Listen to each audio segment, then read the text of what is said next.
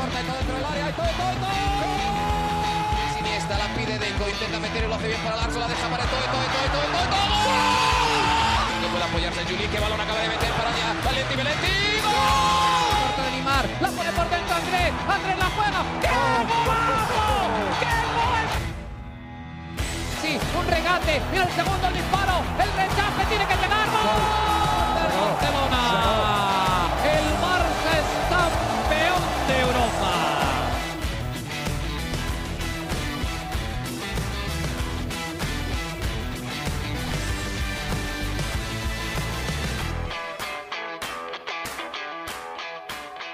Hola amigos de ADN Barça, bienvenidos a una nueva edición de nuestro podcast. Hoy lunes 4 de septiembre, después del triunfo del Barça en un partido complicado en el Sadar en Osasuna, 1-2 con goles del Robert Lewandowski de penal, por fin lo pudimos volver eh, a anotar, ¿no? Ya son dos partidos consecutivos para Lewandowski anotando y el Barça sacó un partido que parecía muy complicado del de ese estadio que ha sido uno de los más difíciles en los últimos años. Había abierto el marcador Jules Kunde. Vamos a hablar de nuestras sensaciones generales, del debut de los Joao, el debut de todos esos fichajes junto a Íñigo Martínez y también de la situación que se está viviendo en la liga. Muchas polémicas con los árbitros y creo que va a ser parte de nuestro episodio hoy también. ¿Cómo estás, Mariana? Bienvenida nuevamente a ADN Barça Podcast.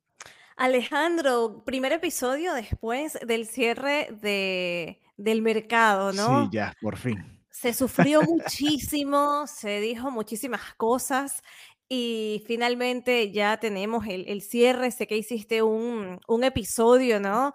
Para hablar de, de, la llegada de los Joaos. Uh -huh. sí, y sí. bueno, nada, fue llegar y estar disponibles para este partido, ¿no? Que además hay que decir que lo avisaron el viernes en la medianoche como tal, sí, el sábado a primera hora ya estaban haciendo la firma con la respectiva foto en la ciudad deportiva y luego entrenamiento y ya listo. Obviamente no como titulares, pero, pero bueno, sorprende que le hayan dado, que Xavi Hernández de una le haya dado minutos a, a, estos fichajes, ¿no? Que, que, tenían muy poco tiempo como para familiarizarse con el equipo. Así sí. que hay muchas cosas de qué hablar porque viene la, la polémica, el VAR, los árbitros, el criterio de los penales y tenemos, tenemos muchas cosas que comentar, pero no, no llegamos a hablar y antes de hablar del partido, no llegamos a comentar juntos el tema de, de las llegadas. Te digo mis sensaciones, ¿no? Uh -huh. Muy por, por la llegada de Cancelo, que creo que era un fichaje extremadamente importante para el equipo, ¿no? Era una posición que si había que reforzar alguna, era esta. Así sí. que creo que va a ser una incorporación indispensable para el Fútbol Club Barcelona. Y en el caso de Joao Félix, que bastante en cada episodio dije que no quería su llegada, que no lo veía, a día de hoy me mantengo bastante alineada con lo que venía comentando. Ah, yo pensé que ya había yo, cambiado tu corazón. No, no, no, por favor. yo como Mariana, mi preferencia no era que saliera Ansu Fati, eso claro. no era lo que yo hubiera querido. Eh, bueno, así es el mercado, así es todo, lo, lo entiendo. Espero que Joao Félix haga clic, ¿no? Porque mm, tiene las ganas, que eso es bastante importante, ¿no? Tener la, las ganas de, de, ser parte del equipo, de integrarse, de trabajar. Sabemos que hizo a nivel salarial un sacrificio, ¿no? Más ahora sí. cuando está todo el tema de, de la Liga de Arabia, que está ahí rondando y merodeando, ver que un jugador es capaz de decir, oye, no importa, prefiero cobrar menos, pero prefiero ser parte de, de, esta institución. Habla bien. Yo en particular, aunque entiendo que, que, es un jugador talentoso, no soy necesariamente una seguidora de él. Sin embargo, espero que pueda entenderse con Xavi, entenderse con lo que es el ADN Barça o la manera en la que trabaja el equipo y que por supuesto pueda aportar. Obviamente, reforzar esa posición no era la prioridad.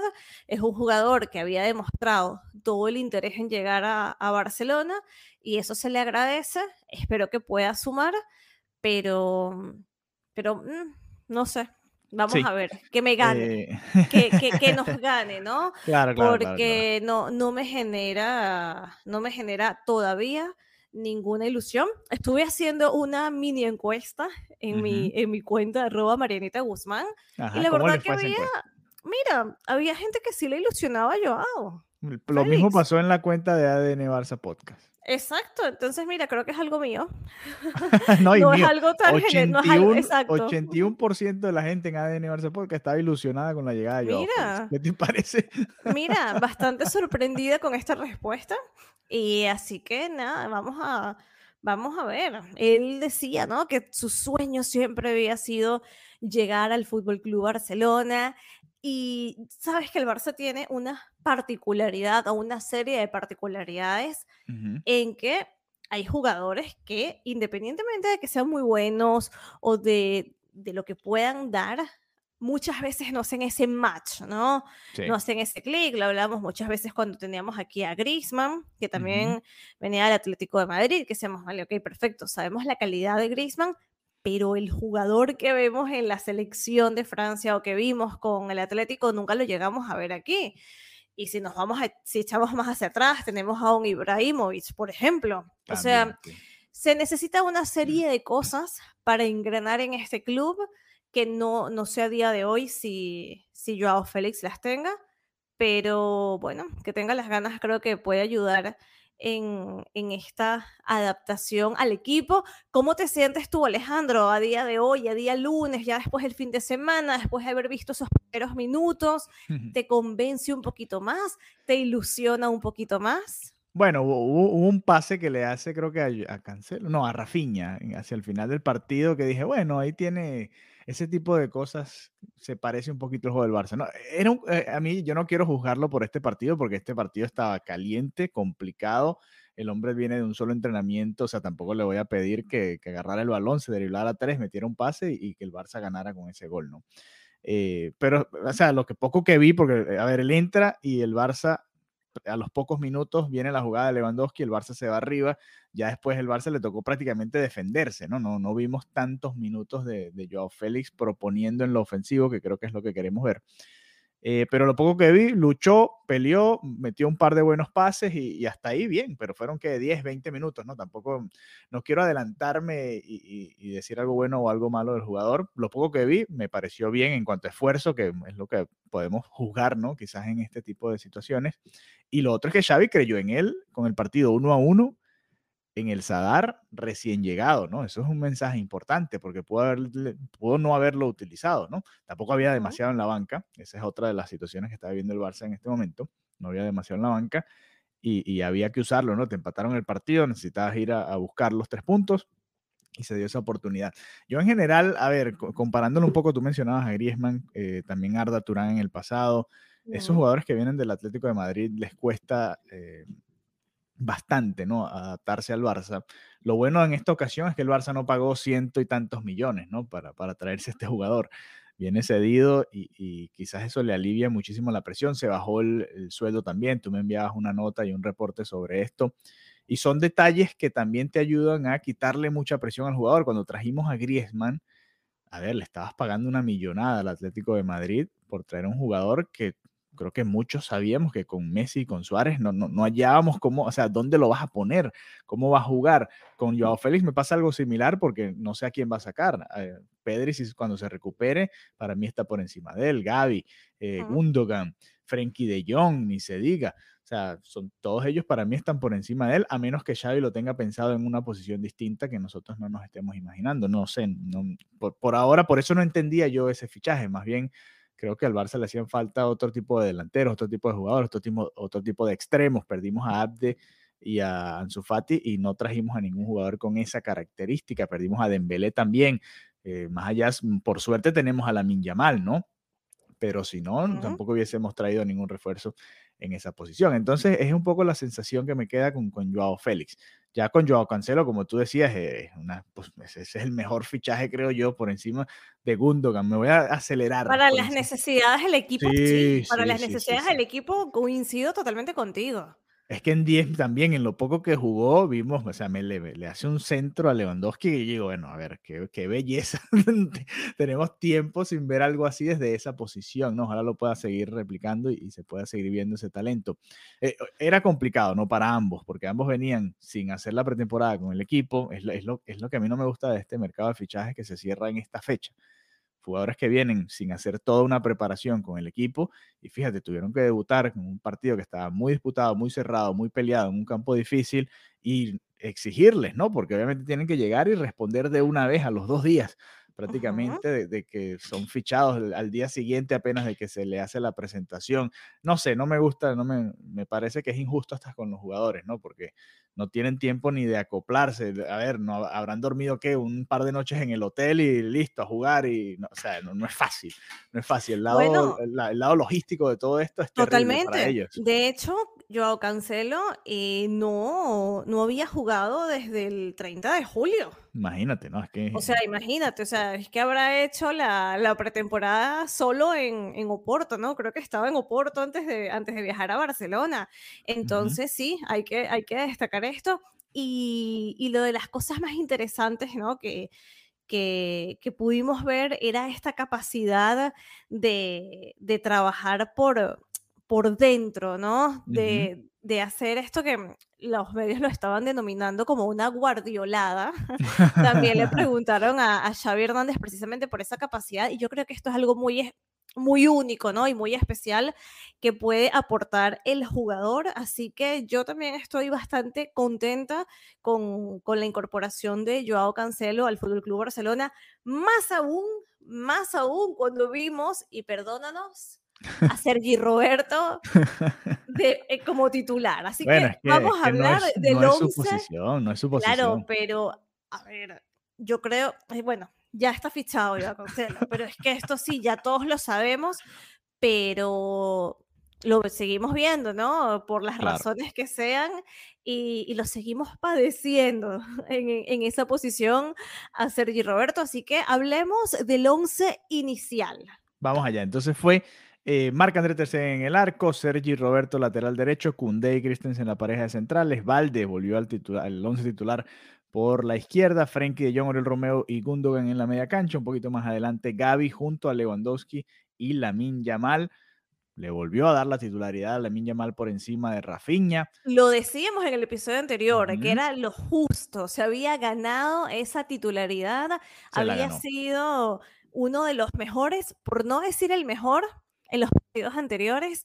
Así que yo creo que lo de la Yamal va para rato, ¿no? Asentándose en el 11 titular y creo que nos puede dar muchas sorpresas y muchas alegrías, aun cuando todavía no se ha encontrado con la portería, pero ha estado muy, muy cerquita. Así que yo te digo que el próximo partido nuevamente lo veo como titular.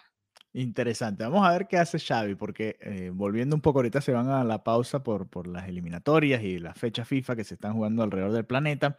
Eh, al regresar, el 16, sábado 16, juegan contra el Betis, partido importante ahí en casa, en, Barcelona, y después reciben al Royal Antwerp para empezar la Liga de Campeones de Europa tres días después, ¿no? Entonces aquí, aquí es donde pueden comenzar las rotaciones, y esa es una de esas posiciones que podría y creo yo debería rotar, ¿no? Rafinha y Lamin Yamal en, en como él lo decida, dependiendo de las características de cada uno de los eh, rivales, ¿no? Que va a enfrentar el Betis en el papel más complicado, pero bueno, el, el, otro es la Champions, que también es una materia que está pendiente para el Barça, y, vamos a ver qué decide ahí. Yo, a ver, este partido fue tan duro que a todo el equipo le costó, a la Yamal uno de ellos, el Barça no tuvo demasiadas ocasiones, ni mucho menos, muy diferente al, al partido contra el Villarreal, Así que no me extrañaría si viene ahora una rotación, ¿no? No, me parecería descabellado y que Lamin juegue Champions, porque no, también sería interesante darle la Champions al, joven, ¿no? Creo que va a hacerlo al revés. Creo que Lamin va a ser titular contra el Betis y quizás Rafinha contra el Royal Antwerp en la Champions, para, para darle un poquito más de, experiencia a ese once titular que va a jugar en Europa. Pero vamos a ver qué hace Xavi al respecto. En todo caso, eh, a ver, más allá de, de Sergi Roberto en el lateral derecho, este 11 que jugó es prácticamente el 11 de gala, si le quieres llamar así, ¿no? Lamin Yamal o Rafinha, cualquiera de los dos que juegue. Eh, este es el 11 prácticamente, este es el equipo que va a jugar Bueno, no, y cuando vuelva Pedri. Ah, bueno, aquí eh, ahí es donde está lo interesante con, con Joao Félix, ¿no? Cuando venga Pedri, vamos a tener a Joao Cancelo, por supuesto, en el lateral derecho y de resto, a ver si sigue jugando Oriol Romeu. Fíjate que van dos partidos, Mariana, en que el Barça necesita ir a por el partido y saca a Oriol Romeu. O sea que ya esa idea está ahí en algún lado en, la cabeza de Xavi, ¿no? Saca a Oriol Romeu, trae un poquito para atrás a Frenkie de Jong y nos vamos con Gundogan, con Gaby, con todo el mundo hacia adelante. Así que eh, a mí me gusta ese equipo también, ¿no? Me gustaría probarlo eh, desde el comienzo a ver qué tal luce, porque el Barça sí lleva 10 de 12 puntos, sí, lleva tres triunfos consecutivos, pero no sé, a mí no me ha parecido espectacular, ni mucho menos. Porque no lo ha sido, porque no, no lo ha sido en, en lo absoluto. Y, y, sí, yo, yo hecho en falta, a, yo extraño a Pedri, sinceramente. Creo que Pedri pudiera darle más brillo a este equipo. Sí. De, que es precisamente lo que le está faltando, ¿no? En, en, lo que hemos visto de esta temporada. Es verdad que en algunos momentos hay destellos interesantes, es verdad que en algunos momentos, no en el partido anterior, no en este partido, sino en el anterior, hubo momentos de efectividad, está bien, pero, pero esto todavía es un equipo que tiene muchísimo que, que trabajar y muchísimo en especial si hay aspiraciones europeas, ¿no? O sea, perfecto que el grupo que, eh, que le tocó en teoría es más sencillo, pero aún así, o sea, perfecto, estás en este grupo, pero la idea es llegar hasta el, hasta el final, ¿no? En, en esta competición y dar lo mejor. Y, y mira, mmm, hay, hay, bastantes cosas por, por mejorar, así que nada, yo quiero quiero ver a Pedri, bueno, que, que, se recupere, ¿no? Para que pueda formar parte de este equipo y para que, como lo dices tú, podamos ver estas variantes, ver cómo puede responder y con qué puede jugar ya contando con Pedri y, por supuesto, con Ronald Araujo, ¿no? Que También, estamos sí. hablando de que este es un 11 de gala, pero, pero el 11 de gala tiene a estos dos jugadores que, que no están disponibles en este momento por lesión. Sí, ahí, ahí ten, bueno, y aquí vendría otra decisión, ¿no? Ya teniendo a Cancelo, a ver qué hace con Cundeo Christensen. Yo supongo que Christensen sería el que iría a la banca porque Kunde está jugando muy bien, ¿no?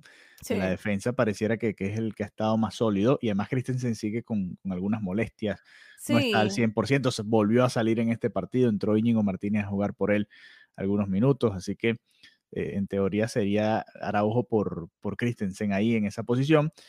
Y al volver Pedri, pues se vería también un poquito mejor el, el banquillo, ¿no? Porque hoy, eh, o en este partido contra el Osasuna, entraron Cancelo, Ferran Torres, Rafinha y Joao Félix. Dos de ellos, o bueno, sobre todo Cancelo no, no jugó de titular porque, bueno, estaba apenas recién llegado, pero estará de titular a partir de ahora. Y entonces las opciones son cada vez menos. De resto era Iñaki Peña, que por fin fue inscrito, Marcos Alonso, Marc Casado, que no ha visto ningún minuto hasta ahora, Fermín López, que es otro de esos jóvenes que se ganó el puesto en la pretemporada, Sí. Diego Cochen y Pau Cubarsí. O sea, la, la, plantilla está corta, está, tiene buen talento, pero está un poquito corta, esa es la realidad, Sí, comparada sí. a la del año pasado, por ejemplo.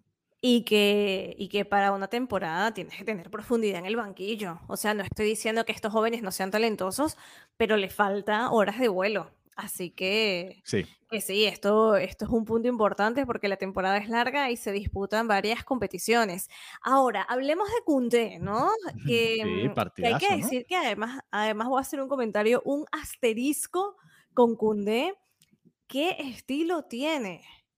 La llegada, ¿tú, tú has visto los outfits de Koundé cuando llega al Camp Nou, cuando, bueno, ya no al Camp Nou, sí, pero sí, de verdad él introdujo un tema de, de la llegada, de, de que se fotografíen los looks en la llegada, obviamente el look que, que vale la pena comentar es el de él.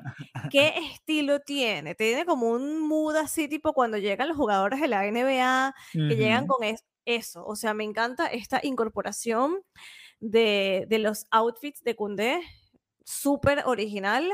Y, y también me encanta, por supuesto, lo que está haciendo en el terreno de juego, además responsable del primer tanto del Fútbol Club Barcelona ante este rival tan complicado. No, y un partido que la verdad merecía irse 0-0 o, quizás, bueno, yo diría 1-1 porque eh, Gundogan falló un gol increíble comenzando el partido, De Jong estrelló un balón al poste, el Barça tuvo ocasiones sobre todo empezando sí, los primeros minutos. Y después, bueno, sufrió mucho, ¿no? Sufrió mucho. Ter Stegen vuelve a ser héroe a pesar de que ha recibido cuatro goles en cuatro partidos, pues volvió a sacar varias importantes y llega este gol en el último minuto y, cambió mucho, ¿no? Y, al final es uno de los goles que marca la diferencia, ¿no? Porque si hubiese, imagínate cómo se hubiese complicado esa segunda mitad si el Barça no hubiese estado ganando cuando Ávila mete ese golazo, ¿no? En la segunda parte. Además de los, en, defensa, despejaba todo Cundé. La verdad que estuvo en, todas partes para mí. Obviamente no hace el gol de la victoria, pero y le dieron el, el jugador del partido a Frenkie de Jong, que también estuvo muy bien en la media cancha, pero ahí detrás de él yo pondría a Cundé. Sí, ojo, eh, Frankie de Jong sin duda merecía ser el MVP.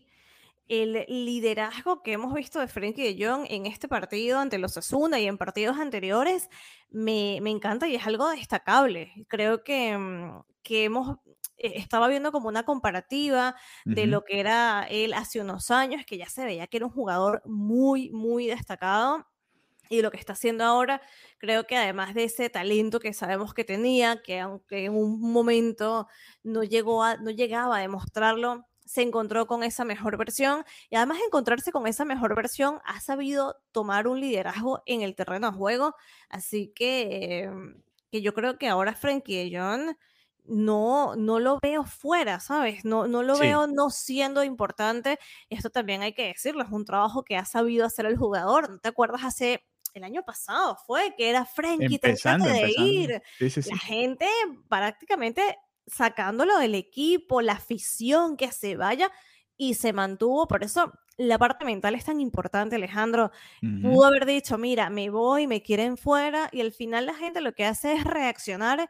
Por eso el fanático es así, es irracional, ¿no? La gente lo que hace es, mira, mal partido, fuera, buen partido, adentro. Entonces, nada, hay que mm, hay que también decirle a, Frankie de Jong muy bien, ¿no? Porque, porque se ve que es un jugador que ha sabido volver a su mejor versión y también yo pienso que eso es un tema de madurez, ¿no? Lograr ese liderazgo en, la cancha, así que es justo MVP del partido.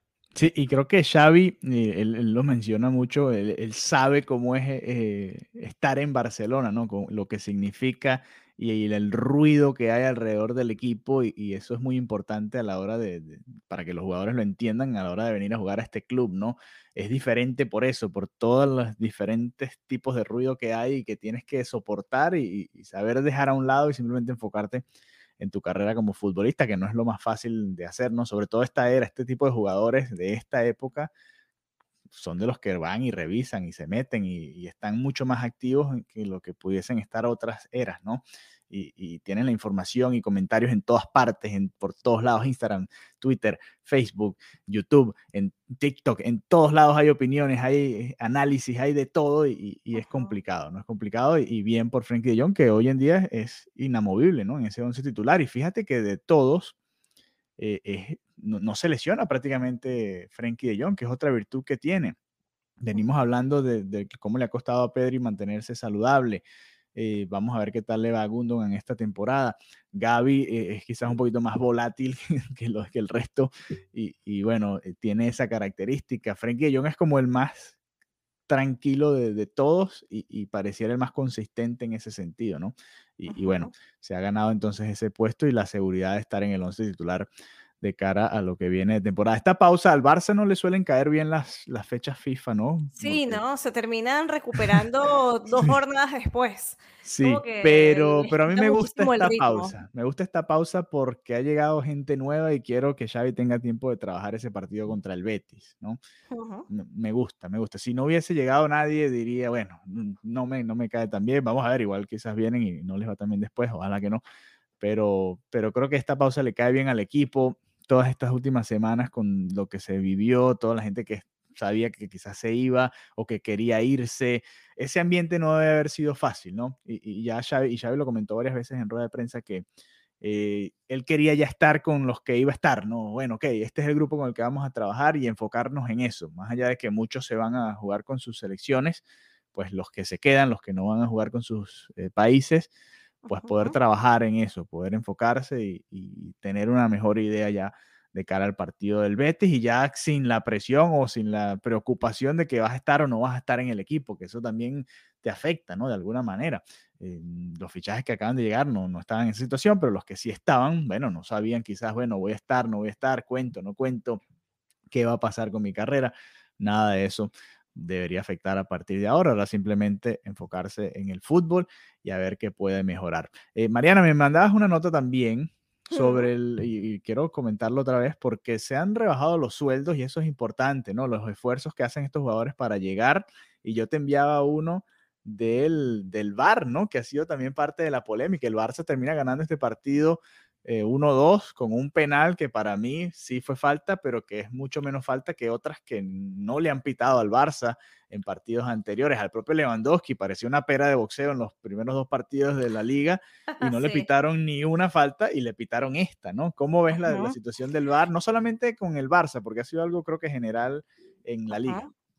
Mira, em, yo creo que aquí hay un problema muy, muy serio y es la falta de un criterio unificado en relación a los penales. Esto se viene trabajando desde otras temporadas, se establecen unos parámetros que luego no se cumplen. ¿Y esto qué hace, Alejandro? Que se genere una sensación de injusticia. ¿Por qué? Porque entonces le pitas este al Barça y en la misma acción, en el mismo partido o en otra jornada o en la jornada anterior no se la pitaron como un penal. Entonces, yo creo que ya esto del, arbitraje viene varias temporadas, ¿no? Siendo una mm, siendo un inconveniente, siendo un problema, siendo una oportunidad de mejora de la competición. Mira qué bonito, mira, qué bonito lo pongo. Es una oportunidad de mejora de, de, la liga. Sí. Pero esto tiene que parar, porque al final me escribían, me escribían gente del Madrid.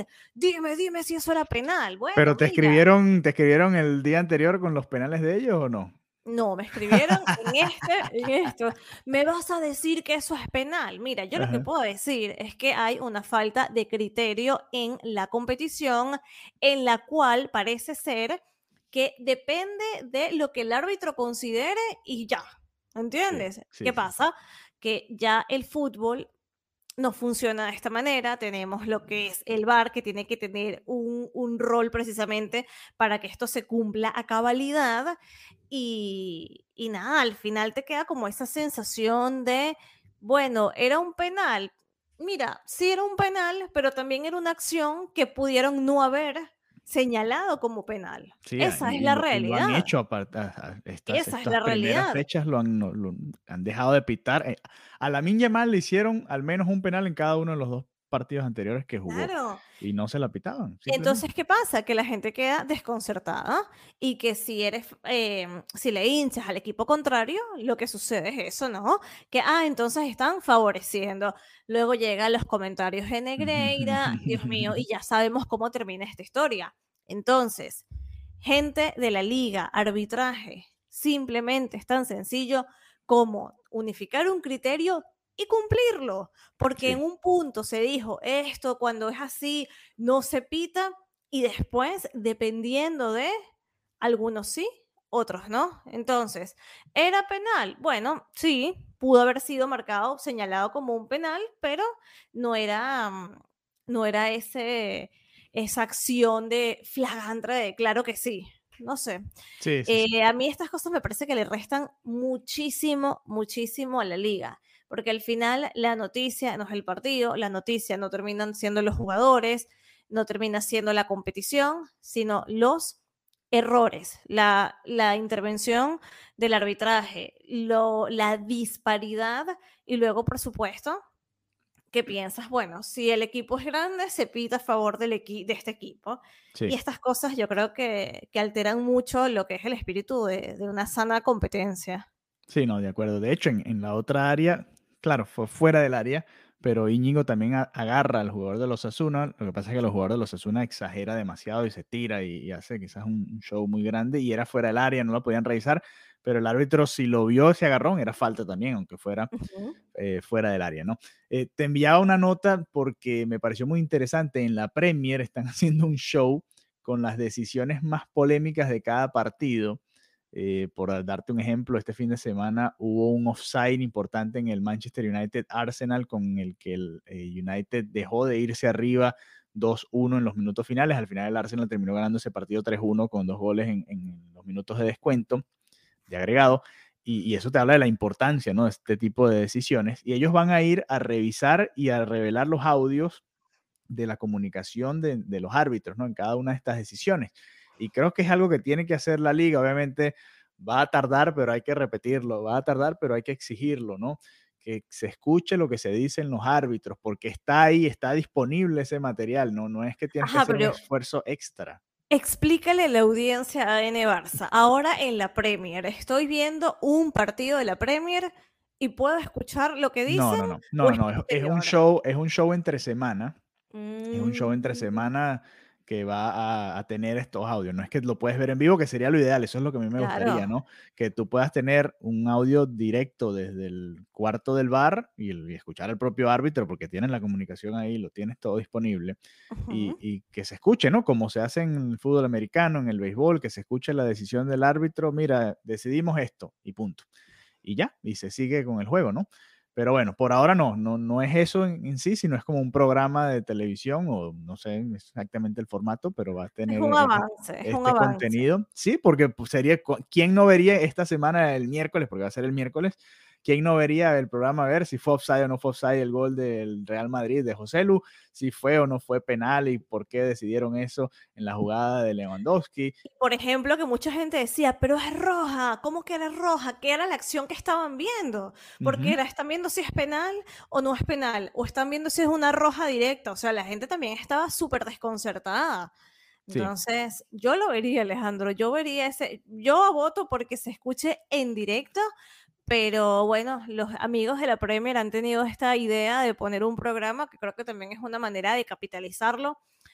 Mm, yo creo que la liga tiene que ponerse las pilas. Mucho nombre en inglés, mucho patrocinio, pero a la hora de la verdad, Alejandro, esto mm, en algunas cosas quieren lucir como súper modernos, súper que están, ¿sabes?, en lo, en lo más top y a la hora de la verdad vamos hacia atrás.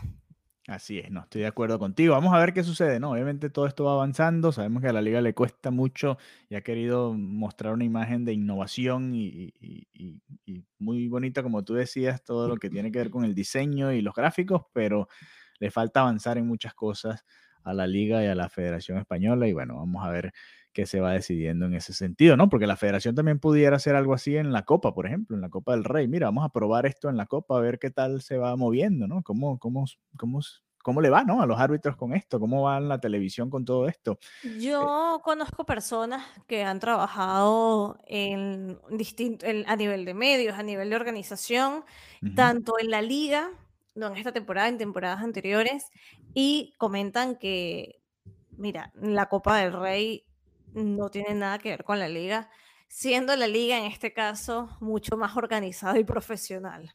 O sea, entonces la Copa del Rey también tendría que dar unos cuantos pasos, ¿no? Hacia adelante. Esto te lo comento con, con, colegas, con personas que trabajan dentro y me dicen, no, a nivel de prensa, a nivel de recursos, a la Copa del Rey todavía le queda un largo camino para llegar a parecerse algo a la liga. Por eso te digo, hay que hacer mucho trabajo, mucho, mucho, trabajo. Mucho trabajo. Así que bueno, nada, estaremos muy atentos. Gracias a todos ustedes por acompañarnos en esta edición de ADN Barça Podcast. Viene una pausa, pero estaremos muy atentos porque el Barça nunca descansa. Siempre hay noticias, siempre hay algo por ahí saliendo y nosotros estaremos atentos a ver qué sucede y estaremos por acá nuevamente en ADN Barça Podcast pronto, no sabemos cuándo, pronto. Vamos a ver qué, qué pasa con las noticias. Exacto, pero, pero pareciera que estuviéramos yéndonos de temporada. No, no, no, no, porque la... que viene máximo estamos aquí. Ah, no, claro, claro. si no pasa nada de aquí al lunes, si no, pasa nada de aquí al lunes, que lo dudo, que lo dudo, porque conozco a mi gente y cada vez que hay fecha FIFA se inventan cualquier cosa, viene Mbappé al Barça o cualquier disparate de esos. Y, y bueno, cualquier cosa que vaya sucediendo, que sea creíble, nosotros la estaremos discutiendo por acá en nuestro podcast. Así que bueno, gracias por habernos acompañado y nos reencontramos pronto nuevamente. Hasta la próxima. Bye bye. Adiós.